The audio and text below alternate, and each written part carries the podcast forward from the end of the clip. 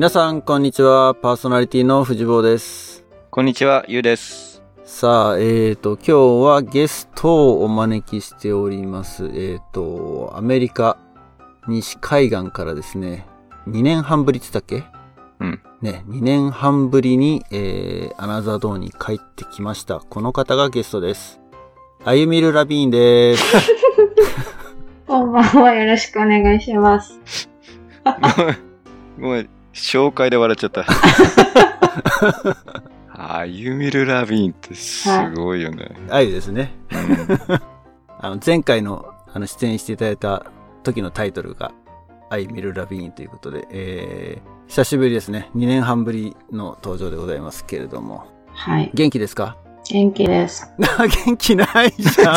全然元気じゃなさそう元気、かもよ、アントニオ猪木だよね。元気ですかって聞くの。うん。いや、あのね、実はね、あゆと、あのーフィジカルに久しぶりに会ったんですよ。最近。うん、うん。うんうん。で、遡ること、えーサンクスギビングかな？サンクスギビングホリデーの時に、うちの子供二人連れて一番上の息子と長男と、あと一番下の、えっ、と、2歳のベイビーと二人連れて飛行機乗って、LA に行ったんですね。おう。で、これも結構思い立ってチケット取って LA 行ったんだけど、うんと、目的は、あの、LA でやってるオートショー。日本で言うとモーターショーっていうのかな、幕張メッセとかでやってたよね。はいはい。車のね。うん、車のそうそうそう。うん。各、あの、車のメーカーが、まあ来年のモデルだったりとか結構先進的なコンセプトカーを出したりとかっていう、そういうショーを、あれ、LA 歴史すごい長いんだよね、あの、オートショー自体がね。割と結構有名。あ、知らない？ああいう。あんまり、歴史は知らないですけど、すごい有名で 結構いろんなところから来てる。そうそうそう。あの、まあ、俺も全然知らなかったんだけど、その展示会場で見てったら、1000前ぐらいからあるんだよね。えへええ1930年とか、そんぐらいから始まってるんだよ。へえすごい。ですごい歴史の、多分、うん、アメリカでも一番歴史の長いオートショーなんじゃないかなっていうふうに思うんだけど。まあ、それに遊びに行って、まあ、せっかく LA 行ったから、あのーそう、誰か会えないかなと思って真っ先に思いついたのが、アイだったので。あれもかなり直前でアポ取ってっていうか、うん。そうですね一緒にご飯。食べようよって誘って。二つ返事で行きました。で、なんかあれだよね。ブースターショット打った直後とかそんなんじゃなかったっけ？あ、そうそう、ちょうどその、あ、さそうだ、サンクスギビングの4連休の時で、で、今こんなご時世だし、出かけるところもないし、ふてくされて4日間寝込んでやろうと思ってブースターショット打って、寝込んでた時に連絡いただいて、で、ちょうど元気が出てきた時だった。タイミング的にはバッチリだったんですよね。そのふて、ふてくされずにも済んだし、体調も戻ったし。そうだよね。そうだ、そうだ。で、そう、あのね、LA 行ったらやっぱり、日本食が美味しいところがいっぱいあるからさ、まあ、そういうのはやっぱりね、ローカルに聞くのが一番と思って、あゆに、あの、おすすめのレストランを結構いっぱい紹介してもらって、一つは最初にね、ラーメン屋行ったんだけど、うんあの、これはうちらだけでね。で、あゆと一緒に食べようって言ったところは、あのね、ひたすらこのお好み焼きを押してきたんだよね。お好み焼き。広島風お好み焼き？あれ。広島風お好み焼き。お好み焼き屋さん。だから最初ね、そう、ステイした場所、僕らがホテル泊まった場所と空港が結構距離があったので、で、最初はだから、ホテルの近くでどっか美味しいとこないって言われて、で、その時にも候補の中にそのお好み焼き屋さんは入ってて、うん。でもちょっと遠いから、まあ、あれかな、行けないかなと思って。で、次帰る日の、その飛行機、空港の行く途中にあるとこだったら、まあどこでもいいかなと思って、で、この辺でなんかないって言ったら、また同じお好み焼きさんを リストアップしてきて、しつこいようですけど、つって言って。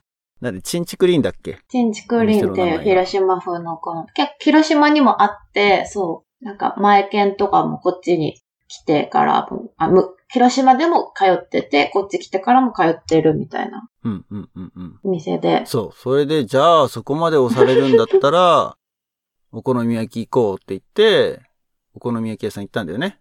そうですね。したら、あの、その日は定休日でさ、すごいね。あれ？って言って、いやいや、定休日じゃないよね。なんか、臨臨時休業みたいな感じだったいや、のかななんか多分お昼休憩とかで、帰る頃にはもうお客さん入ってたから、多分1時間ぐらいああ、じゃあ早かったんだ。早かったんだ。なるほど。そう、な、なので、ね、思いっきり押してもらったけど、お好み焼きは食べることができる。でも近くの、近くの辻田っていう、あの、つけ麺屋さんに行って、はいはいはい。はい、つけ麺、ま、二連チャンでラーメン屋さんになっちゃったんだけど。お好み焼きをしたのは一応理由があって、その、まあ、ラーメンとか手軽に食べれるものもいいんですけど、お子さんがいらっしゃるってことだったので、子供もこう見てて楽しくて、かつなんかこう、好き、子供が好きなもの。っていう意味と、あとなんか結構、そのお好み焼き屋さんがあるんだ、みたいなことをツイッターで言ってる人がいて、絶対 LA に行ったら行くんだ、こんな店があるなんて、みたいな感じで、私としては別にそこな、そこら辺にあるお好み焼き屋さんだったけど、喜ぶ人がいるんだと思ったら、あ珍しいんだなと思って、試しに紹介してみた。こ子供目線となるほど。よそ者目線。一応考えた結果だったんですけど。ありがとうございます。なるほど。あゆが絶対食べたかっただけじゃないかみたいなオチ 期待してたんだけど、ちゃんとしてたんじゃん。めちゃくちゃ。めちゃめちゃ、あの、いろいろ考慮していただいた結果のリコメンデーションだったので。でも採用されなかった。あ、じゃあ採用はしたけど、そうやってなかったやってなかった。縁がなかったそうそうそう。その翌週私自分一人で、一人っていうか友達と行ったんで、結局食べたかったんだなっては思いましたけど。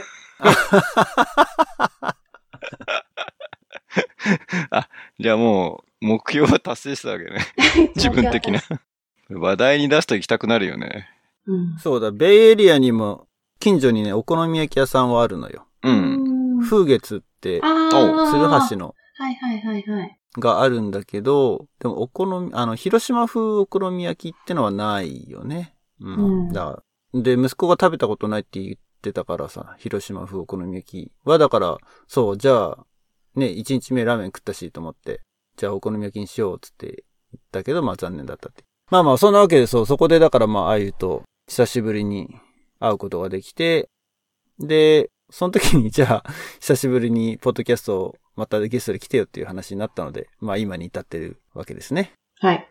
なんか前置きが随分長くなっちゃった。なるほど。あれだよね。その、広島風っていうのは焼きそばが入ってんだよね。そうですね。そうそうそうそうそう。その話はもう終わったか。いやいやいやん？どういうこと？いやいや、広島風お好み焼きについて語るわけではなく、あこのポッドキャストに来ていただく経緯の話ね。そうそうそう。ああ、そうか。危うく、うん、広島風お好み焼きを1時間語るところだった。先ほど言ったそのうん大阪風はこっちにないんですよ。ないんだ。ないんです、逆に。だからへー風月みたいなのがなくて、それなんか理由があんの？なんですかね。逆に私だから、ベイエリア行ったら風月食べたいなって思います。前はあったんですけど、今は広島系しかなない。るほど。炭焼けしてんのか。そんな気がしてきた。うーん。あの、住み分けはしてないと思う。LA とサンフランシスコ全然遠い場所だから。適当なこと言っちゃった。また適当なこと言ってしまった。いや、わかんないよ。もしかしたら。全然、全然競合しない場所にいるから。あ、本当。いやー、そこであまり、ね、膨らましても、まあまあ、お好み焼きを膨らますことはないけれど、うん。あのー前回のエピソードで、ね、ちょっと僕が若干ディスり気味だったかもしれないってちょっと、あの、懸念が残ってるんだけど、す寿司についてですね。寿司と寿司ね。うん。寿司と寿司の話をしたんですけれども、うん。ちょっとあの、そう、LA に住んでるあゆにもちょっと聞きたいなって思ってたんだけど、うん前回のエピソードで、その、日本人寿司シェフが作ってる寿司屋さん、まあ要するに日本人経営のお寿司屋さんと、そうでない、まあ主に中国系、韓国系のなんだけど、の経営のお寿司屋さんって、まあ明らかに違うよねって話をしたのよ。で、これはおそらくだけど、ベイエリアだけに見られる現象ではないと俺は思ってるんだけれども、LA にいてもやっぱりそういうのってある？日本食がいっぱい美味しいところであるでしょ？うん、全然違いますね。うん。あ、やっぱりでもあるんだ。ありますね。そでもいわゆるカリフォルニアロール主流のお店。いや、っていうかなんか、ちょっと、そのやっぱり内陸部の人たち、アメリカの内陸部の人たちがこんなの寿司じゃないって言ってる、その例えばドラゴンロールとか、カリフォルニアロールとか、スパイダーロールとか、そういうの主流でやっているとことはちょっとまた違う違さというか、なんて言うんですかね。やっぱ海沿いだから、魚、ネタはすごい美味しいけど、なんかその周り、シャリがすっごいちっちゃかったりとか、なんかこのソースこれに使わないでしょみたいなのを使ったりとか、うん。なんか、すごいいい線まで行ってるけど、惜しいみたいのが結構あって、ほら、同じこと言ってる。同じこと言ってる。そっか、ネタは美味しいんだね。うんやっぱり海鮮、新鮮なんだ。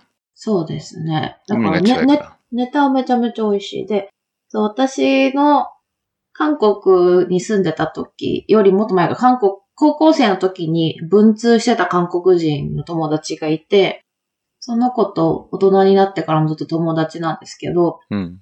私がこっちに来た時7年ぐらい前に、彼も韓国系アメリカ人の奥さんと結婚して、はるばる移住してきて、で、手に職がないから、なんか寿司シェフなら仕事がいくらでもあるからって言って寿司を一から学ぶって言って、寿司職人になっていい包丁を買ったりとかして今一生懸命勉強して、なんか練習したから食べにおいでよってよく誘ってくれるんだけど、シャリーがすごいちっちゃいし、なんか付け合わせが福神漬けとかが寿司の横にポンって置いて出てきたりとかして、あとなんかいろんな白身魚は絶対あの、ガリじゃなくてね。ガリじゃなくて、ラ、ラッキョタクワン福神漬けが小鉢に入って、寿司の横に出てきて、カレーだよね、それ、多分。カレーです、それそれは。カレーだねうんラッキョは確実にそうだね。でなんか白身魚は全部その、あの、なんていうんですか？うなぎとかアナゴにかけるソースが全部かかってて、どう？美味しい？とか言われて、美味しいけど、私が思い描いてる寿司じゃないってちょっと伝えられなくて、未だに伝えられてなくて、ここ5年間ぐらい。確実に、確実に上達はしてるんですけど。やっぱ寿司だよね。すいすい。あ、でもそこ今あれじゃない、そのポイントで。美味しいっちゃ美味しいんでしょ？その、自分が思ってるやつじゃないけどっていう。そう、そこ、そう、美味しい。前回散々、さ散々 突き詰めようとしてたところね。うん。美味しい。あ、美味しいなん。かそう、想像と違うからうんって思うけど、美味しいっちゃ美味しいから、初めて食べた人はこれが寿司だ、うまい、寿司うまいってなってるってことだよね。うん。多分。そうなんだ。そこがね、まあ、俺は問題提起したんだけど、その、すり込みというか、ね、生まれたばっかりのひよこが見たものを親だと思うみたいな感じで、食べたことない人は、それ食べたらこれが寿司だって思っちゃうわけじゃないですか。うん。うん。まあでもそのカリフォルニアに関してはやっぱネタに助けられてるんですよね。ああ、まあね、沿岸部だからね。うん。逆にだから内陸行っちゃったらどういう寿司が出てくるのか、全く想像ができないやっぱ。ロールなんじゃないですかね。あ、でもちょっと待って。ってことは、ロロールはあんまり見ないってこと？その LA のエリアだと。まああるにはあるけど、やっぱり好んで食べる機会ってないですよね。どうですか？食べます？あのね、全く同じこと言ってるから、おかしくてしょうがない。前回のエピソードと。いや、聞い聞いて参加すればよかった。いやいやいや、だから同じ感想、全く同じ感想を持ってるってことだよね。うん。そうん。食べようと思わない？だから、あれか。まあアメリカ全般にそういう、西海岸的にはやっぱり、そういうものが流行ってんだ。流行あ、ってでもるっていうか。今う。、いや、でもアメリカ全土じゃない？うん。今あの LA で手巻き寿司がめちゃめちゃ流行ってて、ん？何寿司？手巻き寿司？おお。手巻き寿司専門店が結構それは何軒か。ロールじゃなくてってことね？ロールじゃなくて、あの、海苔にご飯、ネタ巻いて、あの、なんか、そのままこう手渡しで、はい、みたいな感じで渡してくれたりとか、あの、手巻き寿司パーティーみたいなのをお店でできるように、なんかこう海苔が出てきて、ご飯が出てきて、お刺身とか自分でこう詰めて巻いて食べるみたいなレストランもできてたりとか、なんかそのロールでも寿司でもなく、手巻き？それは、海苔は外側なの？海苔外側です。で本当になんか子供の時によく食べてたみたいな手巻き寿司？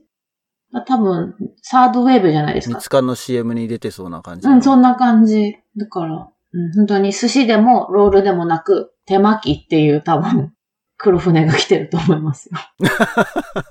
あ、じゃあ手巻きがひょっとしたらそのうちわさびと同じように英語化するかもしれない。うん。なんか手、手巻きってお店があって、なんか、その、おにぎりとかが流行ったのと多分同じ感覚で流行ってるんだと思うんですけど、あー、なるほどね。そうね、おにぎりも、おにぎりって店がサンフランシスコにあるけど、うん。流行ってるのかなでも。わかんないけど。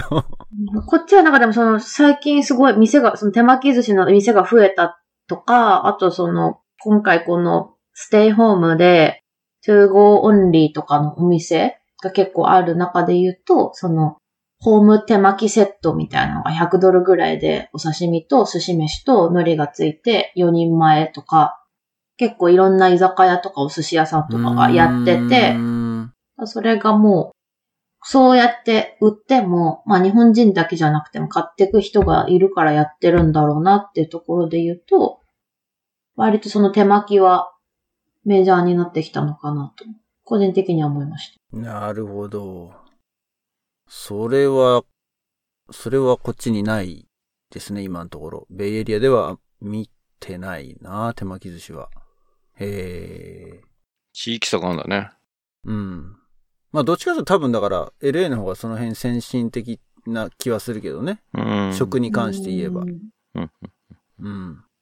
まあね、海苔に抵抗がある人が多分少ないんでしょうね、この辺の人たちは。ああ、だから結局カリフォルニアロールもそこが、あれなのかね？その海苔に対する、なんつうの、苦手意識がある人たちに受け入れられ、受け入れてもらうために出てきたものなのかもしれないね。うん、そんな感じがすあれ、内側に海苔入ってたっけ？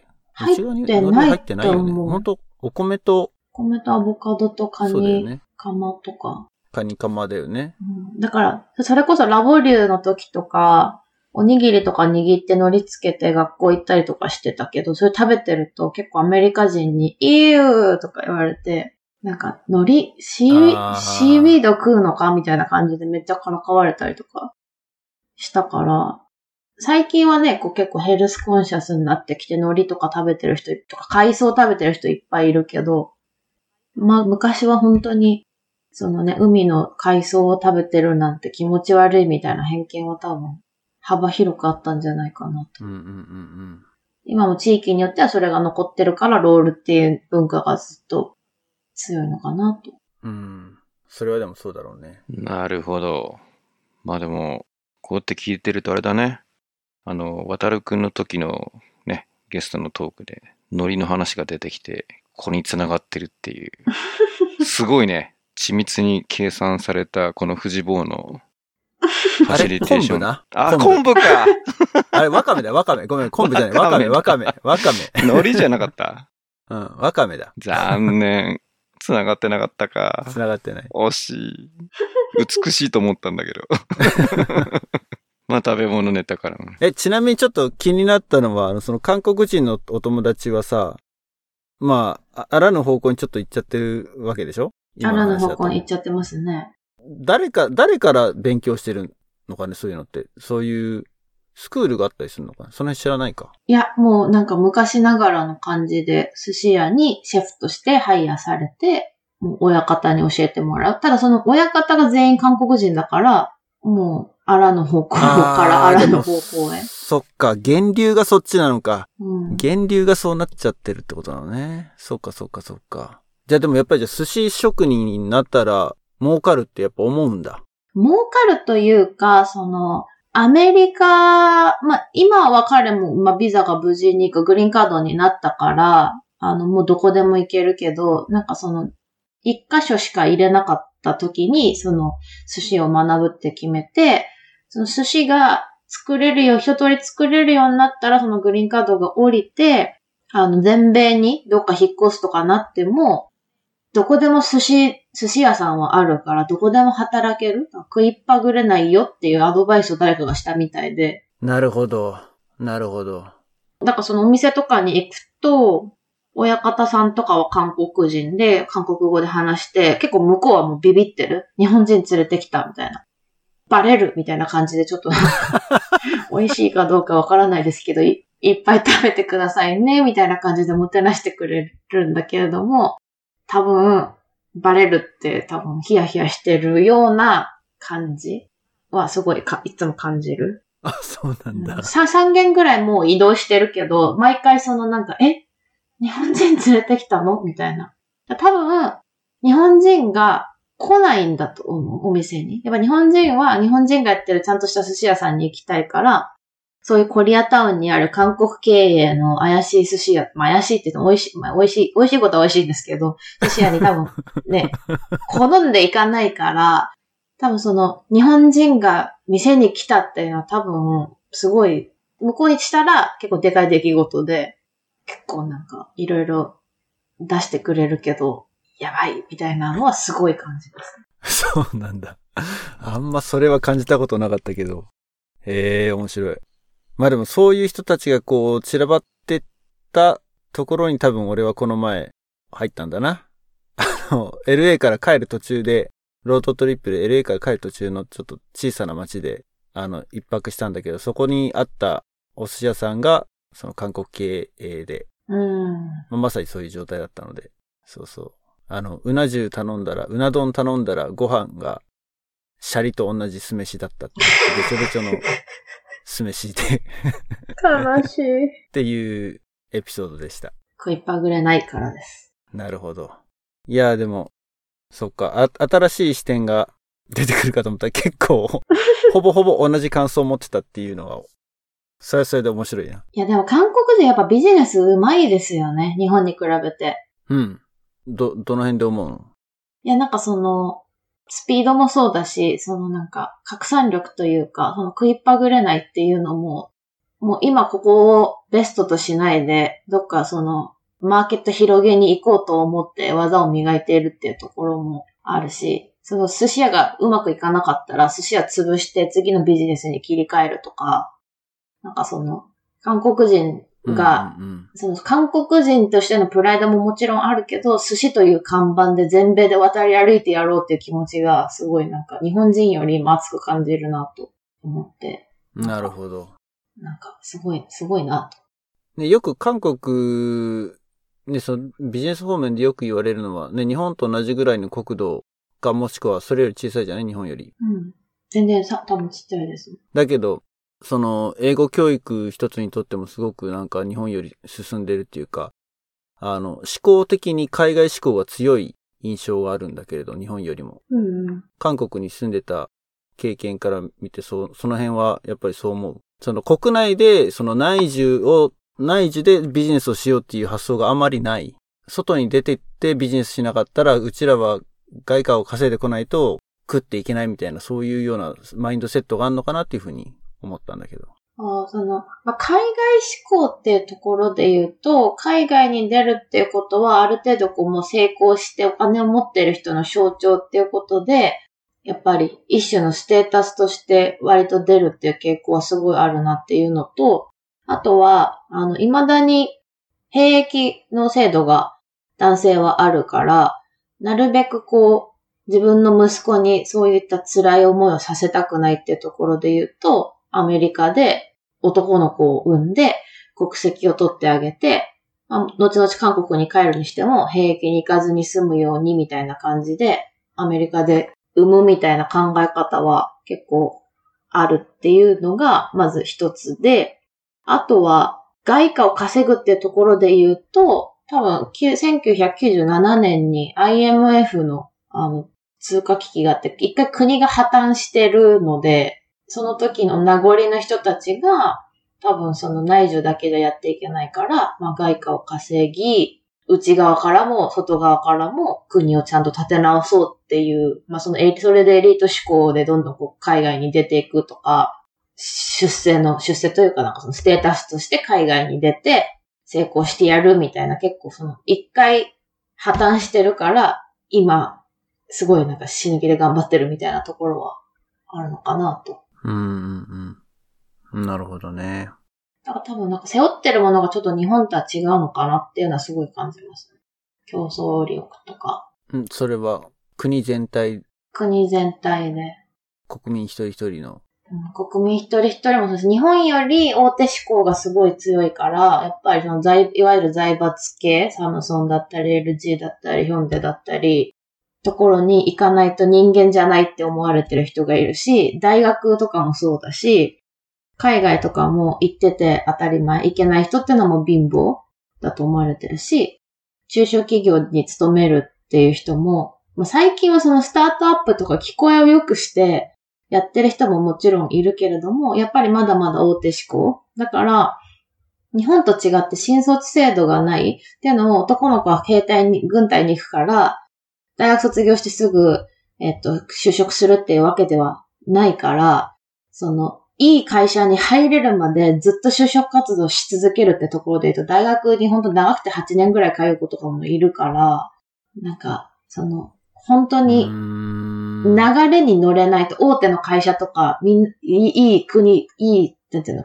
先進国に留学するとか、そういう流れに乗れないと、なんか、落ちこぼれの楽園を、すごい社会的にすごい押されるのが、すごい強いと思う。だから本当にみんな、それはじゃない、そ、すごい格差があるってことなの？格差は本当に激しい。だからもうなんかみんなすっごい、もう、あた、頭フル回転させて、次のビジネス、次の一手、やったら、みたいな感じで結構来てると思う。じゃあそのマインドセットが、だから、アメリカに来ても残ってるっていうか、別にアメリカに来てしまえばもう、ある意味、今の話だと勝ち組みたいな感じなわけでしょ？でもそこで気づくんじゃないですか？アメリカに来ても、そういうんう、うん。この戦い終わってなかったんだって多分気づくんだと思うんですよね。やっぱ、ピンからキリまでいて、もし韓国ドラマとか見てる人がいたらわかると思うんですけど、ああいうなんか財閥のお金持ちみたいな人は本当にもう雲の上にいて、アメリカに来ても底辺は底辺だったりとかするんで、で、韓国人同士で結構やっぱ競争もあるから、だから韓国人と戦うことをやめて、寿司という武器を持って全米に行ったらって多分思って、寿司屋が多分、韓国系の寿司屋が増えてるんだと、勝手に思ってるんですけど。なる、いや、それは、それはでも面白いね。そういうことなのか。いや、なんで、そう、韓国の人、まあ中国の人もそうだけど、ね、自分たちの国の料理じゃなくて、なぜ寿司で勝負するのかっていうのは、すごく疑問だったんだけど、そういうバックグラウンドを聞くとなんか、納得するものがあるね。まあでもエンタメもそうだよね。今だってグローバルで通じてるエンタメ作り出してるのってやっぱ韓国だもんね。やっぱそこら辺もすごいなって思うから、ちょっと日本も頑張ってほしいなって最近外から勝手に思ってますけど。そう、それこそ、ちょっと話が変わってしまうかもしれないけど、あのー、まあ、先月ね、1月の中頃に、ちょっとあの、アナザードンの二人で保護者会をやって、そういうところに呼ばれた時に大体こう、まあ、俺はアメリカにいるからっていう理由もあってさ、あの、外から見た日本みたいなのたまに話すことがあるんだけど、今、あゆから見てその、日本ってこう、それこそま韓国と比べるとかではなくて、単純にこう、海外から日本を見ててなんか感じることとかってあったりする。もうちょっと頑張ってほしいなってのは今言ったけれども。いやー、外から見て、うん、ちょっとなんか、誰かを敵に回すかもしれないんですけど、なんか、日本人す、日本人すごい病んでんなって思う。なんかすごい大変なんだろうなって思うのが、このやっぱ今、あの入国制限をして外国人が日本に一切入れないとか、あの、帰国者が14日間待機しなきゃいけないとかいうのは、まあ、それは国が決めたことだからしょうがないと思うけども、なんかヤフーニュースのコメントとか見てると、なんか本当になんか外国から来る人が全員バイキンみたいなコメントがすごいたくさんあって、すごい共感されてて、なんか外国人は来るなとか、外国に好きで勝手に働きに行ってんだから帰ってくんだとか、そんなことを言わないでよっていうようなコメントがすごい多くて、なんか病んでんなって 見てて思いますね。そういうのをさ、俺もだから目につくんだけど、海外にいるから目につくようになってしまってるのか、日本国内の人たちはあれを見てどう思ってるのかってすごい気にはなるよね。うん。なんか、そうだそうだってやっぱみんな思ってるのか。あ、俺にターン回ってきた。お願いします。いや、そういう俺コメント読まないもん。うん まあ俺も極力読まないけどね。でも、うん見るとなんか、うわ、ひ、まあだからひどいこと言ってんなっていうコメントを見て、ちょっとチラ見しに行って、うわって思ってこうパッてす蓋をするみたいな感じではあるけれど。なんか、あのー生活をしていて、なんか全然感じない。うんう。ん。で、うんまあ、たまたま、例えばほら、海外に行って帰ってくる人が、まあ、今水際対策でね、こういう状況になってますみたいな、大変ですみたいなのを見て、まあ、そこに対する、まあ前もちょっと違う聞きして話だけど、その、なんていうかな、まあ、グローバルで用いてる基準とかではなくて、やっぱり日本独自の基準っていうか、その、一定の厳しさだったり、そこがどういう判断をなされて、ね、そのオペレーションになってるのかみたいなのは、ね、安全側に振ってるな、なのか、その指標、どの指標を採用したのかな、みたいなのは、まあ確かに、あの、いろんな意見があるけど、でも別に、どこも騒ぐ人は騒いでんじゃないの？だってデモとかやったりとかさ、世界でも、ね、自分の国に対しての、その、政なんていうか、政策に対してのアンチテーゼっていうか、意見は言ってるだろうから、なんか、わかんない。日本が独特なのかがちょっとよくわかんないけどね。いや、多分でも、アミュが言ってるのは多分、その、メンタル面的なところな気がするんだよね。逆にじゃあ、今、アメリカとかだと、もう全然もうコロナ終わったイエーイって感じなの？そんな感じに近いですね。うーん。なんかそういう瞬間が多終い。焉に向かってる感じだけど、うんうんまあその、なんていうんですかね。なんかその外国人イコールバイキン、外国から来る人イコールバイキンっていうそのなんか、言い方というか、その、まあそのね、もちろん水際対策大事だと思うし、やらなきゃいけないのもわかるけど、そのなんか、その言い方ってっていう、なんか多分、日本に帰りたいからそういうのばっかり見ちゃうんだと思うんですけど、帰ったらなんか村八分にされるのかなとか思ってすごいなんか、私もよ病むし、もうみんなもなんか、すごい、なんか、私たち大丈夫かなってすごい思う。なんなんて言ったらいいか。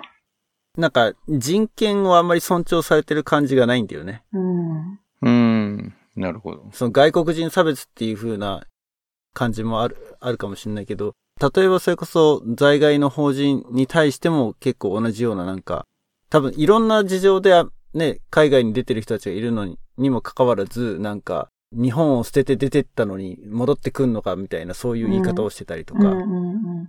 極論だけどね、極論だけどなんかそういうコメントもよく目にするし、あとなんだっけど、それ、それこそなんかね、あの、小室圭さんと、まこさんだっけ？まこ様だっけ、なこさんも。うん。の時もなんか、すごい、なんだろう、不思議だなって思って見てたんだけど、ニュースは。うん。日本で見てるのと見え方が違うのかな？なんかすごいなんか、叩かれてなかった？うん。叩かれてたんじゃない？じゃない。あ、叩かれてたんだ、やっぱ。いや、叩かれてたんじゃないっていうのは、あのーまあ、メディアが、そういう、ご、ご、なんかゴシップ的に報道して、なんか、まあ、プライバシーを結構侵害してそうな、まあ、皇室っていうね、やっぱり日本にとったらキャッチーなやっぱり存在なので、まあ、そこの、まあ、グレーゾーンっていうかね、いろんなところを、なんていうかな、あの、ついた、あの、ちょっとその真実なのか、どうなんだろうみたいなところを、まあ、想像以上になんか煽って盛り上げてたなって。でも、それって例えば英国も、やっぱりね、そういう皇室のスキャンダラスなもので盛り上がったりするじゃん。だからどう違うのかがわかんないけどね。なんかちょっと陰湿だなって思うんですよね。なんか、ななんかちょっとネチネチしてるというか、そのさっきの水際対策の話で言うと、なんかその、ルール守れなかった人、フルネームホームページで公開しますとか、それをすることで何の意味があるのかなっていうのと、そのなんか普段個人情報がうんたらとか言ってる割には、そういうのをこう、名前を晒すことが罰として果たしてふさわしいのか、すごいなんかやり方が陰湿だなってすごい思うから、そのまこさんと小室さん系も、ゴシップ、うんゴシップっていうよりもすごいなんか陰湿ないじめのよう、すごくしつこくネチネチしてるなっていう印象を感じて、なんかなって思いました。まあだからそれはネットで見てるからなのかな。なんかそんな、他人のことってそんなあんま興味ないじゃないですか。あんまりその、言うほど人に興味がないなって私は最近すごい思うんですけど、多分相手も私にそこまで興味ないんだろうなっていうのはすごいわかるけど、みんなすごいなんか他人のことにそんなに興味持ってて、なんかその、わーわー言えるってすごいなって。うん、まあもちろんそうそういう情報を自分から探しに行って見てるっていうのもあるんですけど、もっとなんか、見たら楽しいことたくさんあるのになっていうふうに思い。ネットの情報収集の、ひょっとしたらだから、なんだろう、危ない側面なのかもしれないよね。そういう、うんステレオタイプを生み出しやすい情報の流入の仕方は、は確かにあるなっていうふうに感じることもある。うんまあ、それこそがツイッターとかそういうメディアだと、特にね、あの、自分の傾向にどんどんどんどん、なんつうの、レコメンデーションが寄ってくるから、見れば見るほどそういうのが集まってくるっていうのはうん実際にあるうん。かなとは思うよね。そうですね。降ってくるから見ちゃう。で、うん見るからまた降ってくるものも増えちゃうみたいな、妙なスパイラルが生まれちゃうなっていうのは、確かにあるから、ポジティブなものを見始めていったら変わるのかな。いや、多分変わると思う。まあまあ、最近だから。それよくあるのが、まあやっぱりその最適化みたいなところで言うと、ネットとすると情報は山のようにあるけど、届く情報ってやっぱり編集されてきて、その人に届くから、まあよりそのなんか傾向が出るとどんどんそっちに行きやすいから、その分断がすごい生まれるっていう。だからそれはまたメディア、ね、リテラシーの話に行くけど、まあ自分で方針決めて自分から取りに行かないと入ってくるのを待っちゃうとちょっとそうやって傾いたらどんどんなんていうかな偏っちゃうみたいのはあるかもねうん。社会派だねやっぱり特にね、俺とあゆはね、海外に住んでる身だから、うん比較的そうメディアでもこの在米アカウントとかさ、そっちの方によるんだよね。うんうんうんうんで、在米法人のコミュニティ、ネットのコミュニティみたいなのも存在するわけよ。うんでそういう人たちが集めてくる情報ってのはやっぱり、うーん、なんだろうな。さっき、あゆが言ったみたいに日本ちょっと陰湿じゃないみたいないうような風に寄ってる意見の方がやっぱ多い、多数派な感じだよね。いやそう思う、ねだからなんか俺そこを感じないけども知ってるのは藤坊とよく話すからでありうん。やっぱり自分の周辺の思考性がよるよねそうだね。まあこれはリアルにしろ、あのネットにしろ。だよくあるのがやっぱり Google とかでもさ、あの、検索して届いてるように見えるけど、その検索する時点でその人の、やっぱり、例えばどこに住んでますかとかいろんな情報を加味して検索順位並べてるから、そのどう Google に思われてるかっていうので出てくるの変わっちゃうもんね。うん。なかなか難しいですね。私は仕事柄やっぱり日本から人を呼んで、こっち来てもらって帰ってもらってみたいなのをやるので、やっぱその入出国、出入国に関しては結構やっぱ見ちゃうから、そういうのをこう、近しいところで情報を聞けるような人が周りにいたらいいのかなと、そのヤフーニュースとかに頼らずに済むのかなっていうふうに、今聞いてて思いました。だ逆にうちらはだから日本から見た見え方っていうのがもう完全に忘れてるんだよね。忘れてるかもう、もうしょうがないのか、それはもう外にいる以上は。うん。その視点は全くなくなってるのは確かだなと思う。どっちがいいとか悪いとかではなくてね。うん、もちろんもちろん。どっちが客観的かとかってそういうわけでもなく、じゃあみんな主観的に見てるからさ、うん そこは。うん。そう、だからなんか友達とかに帰ってきたら会おうねとか言われても、いや本当は私のことバイキンと思ってるんじゃないかと思うとちょっとなんかゾワゾワするとか。多分本当その、そのレベルの話で。まあでも、あのーそれは、なんだろうな。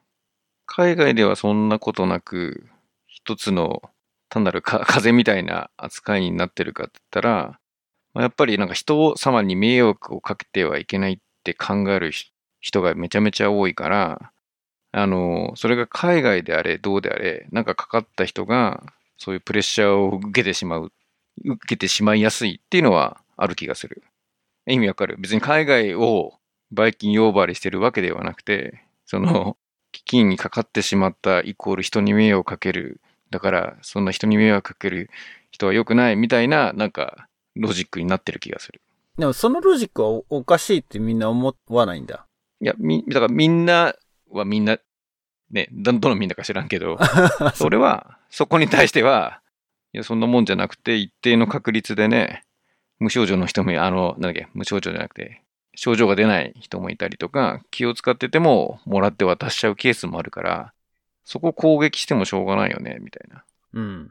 だから、ね、まあ、感染の数を追うんじゃなくて、重症化の率のコンバージョンを見ていくべきなんじゃないかな、じゃないと見余るんじゃないかなとかっていう、死亡数とかね。そうそうそうそう。だからまあ、それは、俺がやっぱり IT 業界にいてデータをきちんとやっぱり読み解いて、データドリブンにしていきましょうっていうポジションで、そういう価値観でいろいろ見てるから、そう見えるわけであって、なんか大衆心理とか、なんかそういうところまでには行ってないから、普通にデータドリブンにきちんとその、本当に逃しちゃいけない、ね、指標をちゃんときちんと抑え込んでいけば、ある程度自由にしていいんじゃないかな、派だからね。僕の場合はね。まあ、やっぱりでもデータは嘘つかないですからね。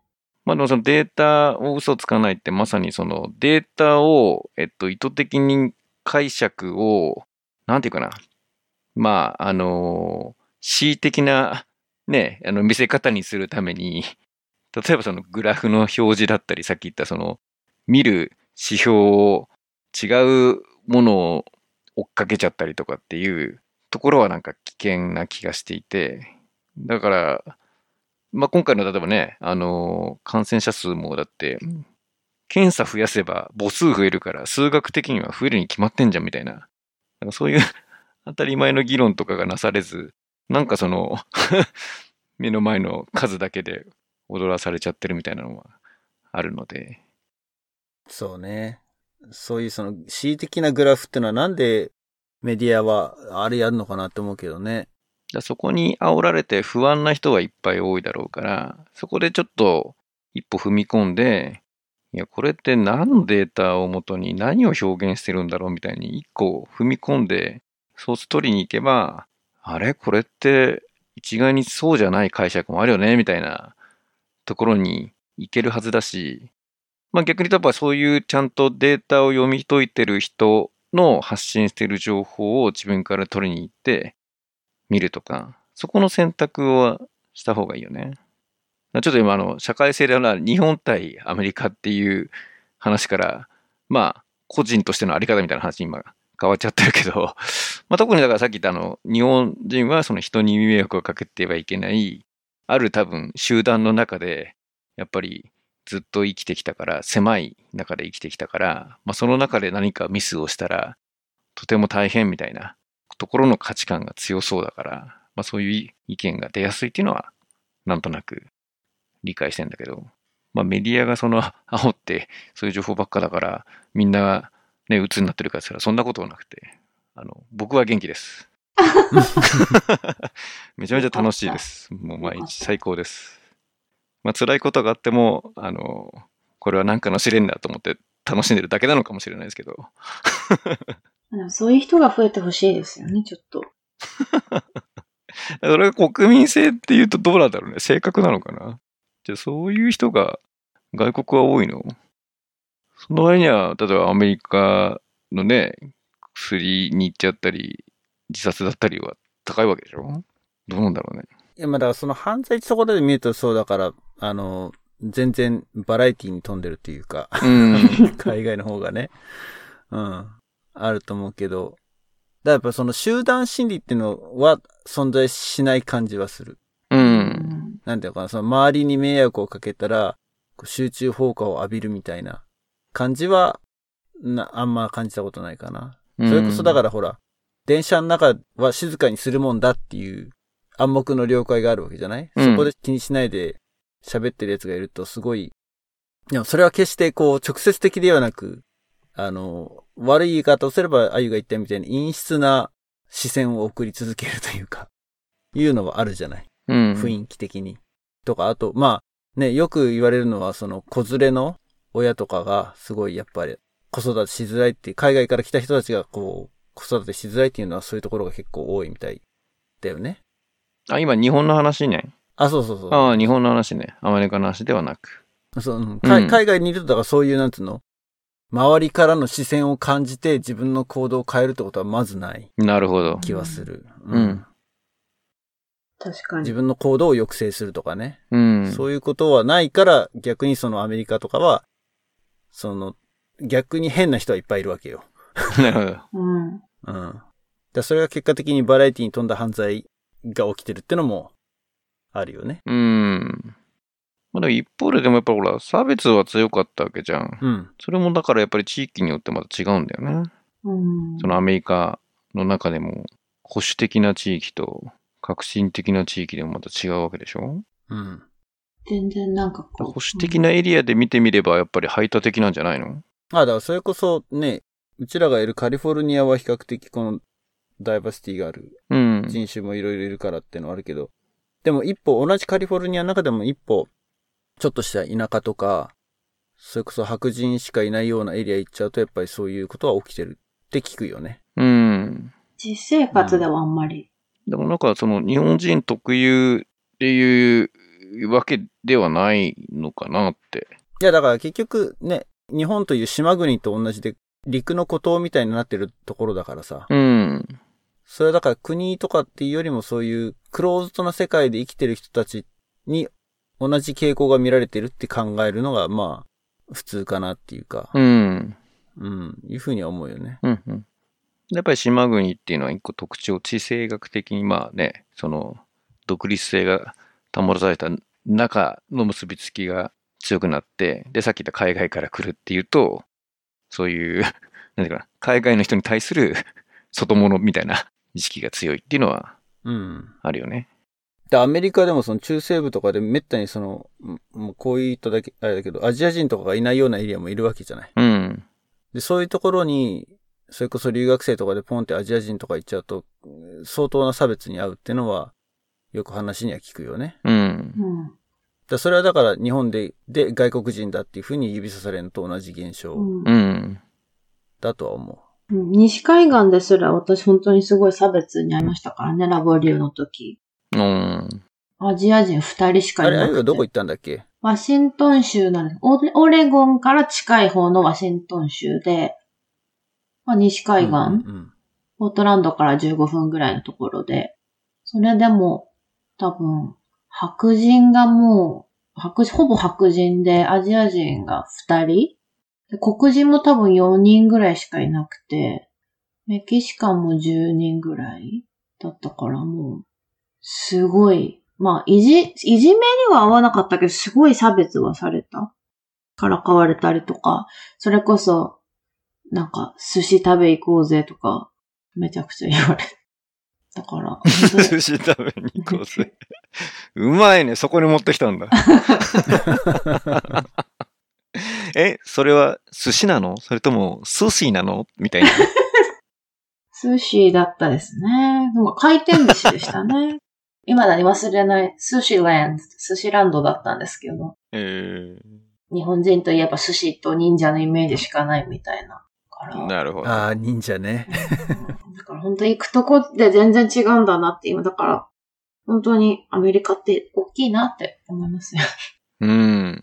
今全然本当に日本人多いところに住んでるから、差別とか、どっか他人事みたいなところはあるけど、いざ当事者になると結構やっぱ大変だったな。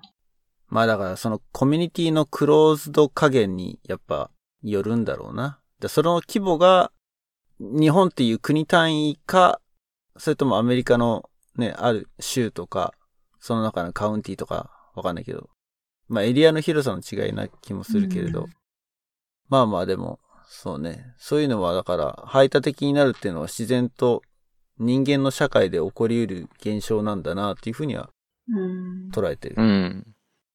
うん。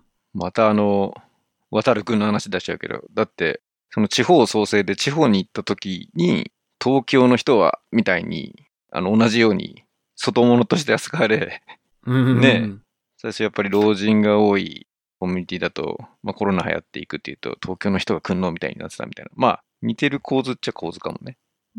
うんうんうんうんより、あの、国内でも、より狭いところに行けば、狭いところ以外の人に対する、まあ、偏見というのが、なんていうの、心配？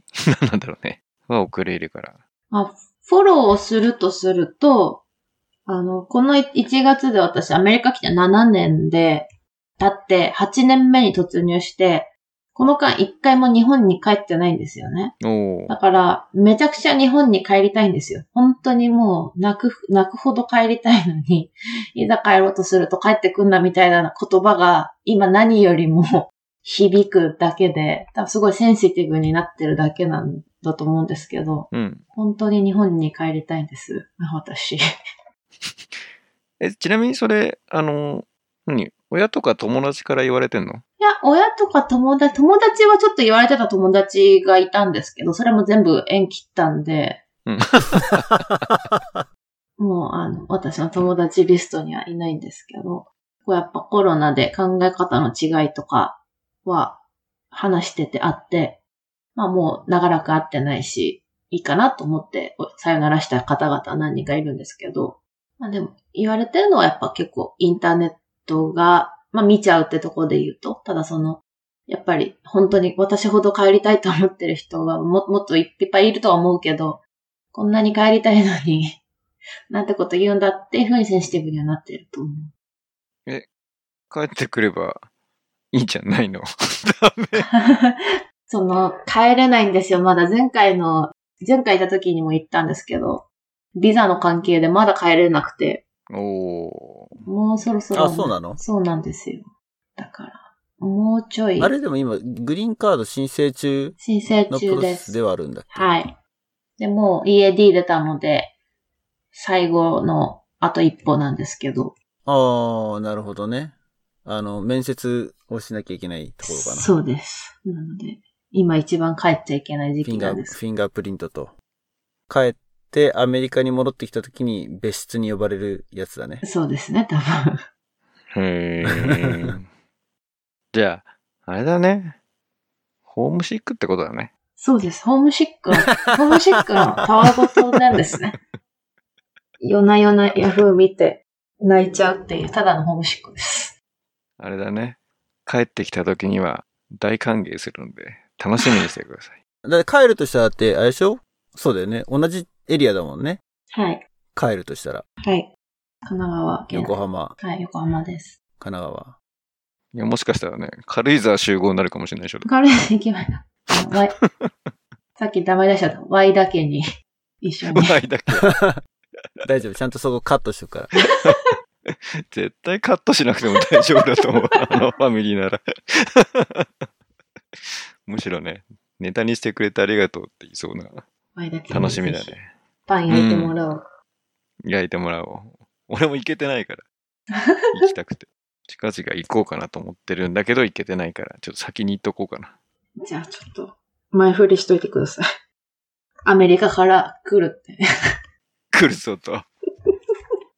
ついに、満を持して、来日。来日。来日、あゆみるラビー来日。あゆみらび来日。お忍びで来るらしいぞと。お忍び。面白い。楽しみだね。あゆみるラビン来るぞって。はい。すごい。最初の冒頭の不意にちゃんと帰ってきた。帰ってきた。今日ところどころね、なんか美しい、あれだったよね。伏線と回収が。俺の、ノリを間違えた。ワカメとノリを間違えたっていうね、回想でくくるなっていう、ちょっと反省がありながら。ぜひぜひ、あの、帰国を楽しみにしてますよ。はあ、ありがとうございます。ね俺も帰りたいよ、ほんと。ね 帰れるものなら。りたいですよねね一方で俺、俺も行く計画立てて行けてないっていうね。そうですよね。そうだよね。うんそれも頓挫してるもんね。いやでも U は来る分には全く多分問題なさそうだけどね。アメリカにうん入国することに関しては。うん。そっかそっか、うん入国だ。帰ってくる時のめんどくささそう。帰った後の2週間。うん。隔離やだ。2週間。で、1ヶ月家に帰れないってことでしょ大体だから。そっち行って1週間がにね、とかぐらい言ったら。そう。いやでも自宅に直帰できるんだったらいいんだよ。あ、そうなんだ。直帰できる。自宅、うん禁自宅隔離できればいいんだから。うんそっかそっかそっか。で、家で仕事できれば休みも使わなくていいし。おーまあ、どっからが休みかがもう、もはや俺にとったら 曖昧だけどね。なるほど。了解しましたう。ん。まあ多分そのね、最初の3日間だか6日間だかの強制隔離が多分、かなりエクストリームな体験だっていう、うんうんうん。のがあの、帰国者の日記とか見てるとね、そんな感じですけど。なるほど。いや、でも今日は国際派だったね、結構ね。国際派、社切会派。り込んだね。社会派だったね。なんか、ちょっとカレッジの時の初話っぽかったよラボの。話しよう。うんう。ん。ラボっていうか、カレッジ時代になんかこういう話すごいしてた気がする。うん。うん。あ、そうでもないあれ？いやいやいや、だからそこが、そこが、なんだろうな、当事者なんだよね。うちらは、だからそういうことか意味だとううんん。そこはかなりちょっと違うかなっていう。そっか。まあ、情報に基づいてのシミュレーションじゃないもんね。うんそうそうそうそう。カレッジの時は、やっぱ当事者ではなかったっていうか、自分たちが差別を受ける側であったりとかはしなかったわけだからね。まあそんなわけで、久しぶりに、あゆに登場していただきました。けども。ラボの話したかったですけどね。ねえ、本当はね、そうそうそう。収録前の打ち合わせではちょっとラボの話をしようって言ってたけど、結局しないで終わっちゃった。まあ、食の話で30分使ったからね。ねちょっとね、それがね、ちょっと寿司、寿司引っ張りすぎたね。いや、面白かった。ほんと面白かった。うん。いやいやいや。あの、この後のアフターショーで、またもうちょっと、ね、話を膨らましていきたいところがあるので、そちらも、えーサポーターの方限定になりますけれども、えっ、と、お楽しみあれということで、アナザードーンポッドキャストでは、情報発信、ツイッター、フェイスブックでやっています。えー番組へのご感想、ご意見等ありましたら、ぜひですね、えーコメントの方でお寄せいただけたらと思います。あとは、えー今言いましたけども、えーサポータープログラムというのをキャンプファイアコミュニティというところでやっています。番組の収録後の、えーアフターショー、収録前のビフォーショーなど、えーサポーター限定のエピソードを配信しています。えー毎月500円のサブスクライブ型と、えー単品で買える、1回500円で単品で買える。てかまあ、買うっていうあれじゃないんだよね。僕ら的には、そう、あの、エピソード売ってるわけじゃないんだよね。これは。あのーそうですね。僕らの活動を支援していただけるという方は、投げ銭という形で、まあそのリターンとして、あの、そういった、えーエピソードの配信などもやってるというのが、まあ本来の、えーストーリーですけれども、えーぜひですね、えーキャンプファイアコミュニティの方もチェックしていただけたらと思います。はい。こんなところですかね。じゃあ今日は、はい。この後、アフターショー、もう撮りましょうか。じゃあ、さっき言いましたけど。はい。なんか、すごい、大丈夫？あゆ。大丈夫です。何ですか？いや、なんかこう、テンションがだんだん下がってってるような感じがしたから。いや、なんか悲しくなってきちゃう。ホームシックだからね。ホームシック。ホームシックだからね。うんホームシック。うん。はい。帰れるときは一緒に帰れたらいいね、あゆね。本当ですよ。ねみんなでね、山だけに。最後に、フルネーム出した。フルネームじゃないに突っ込んではいでなぜ帰り、ここまで帰りたいかっていうのをじゃあアフターショーで話しますよ。なるほど、なるほど。はい。いい、いい、あれだったよ、振りだったね。ありがとう。はい。はい。ということで、えー次回2月15日の配信をお楽しみあれ。えーリスナーの皆さんごきげんよう。バイバイ。バイバイ。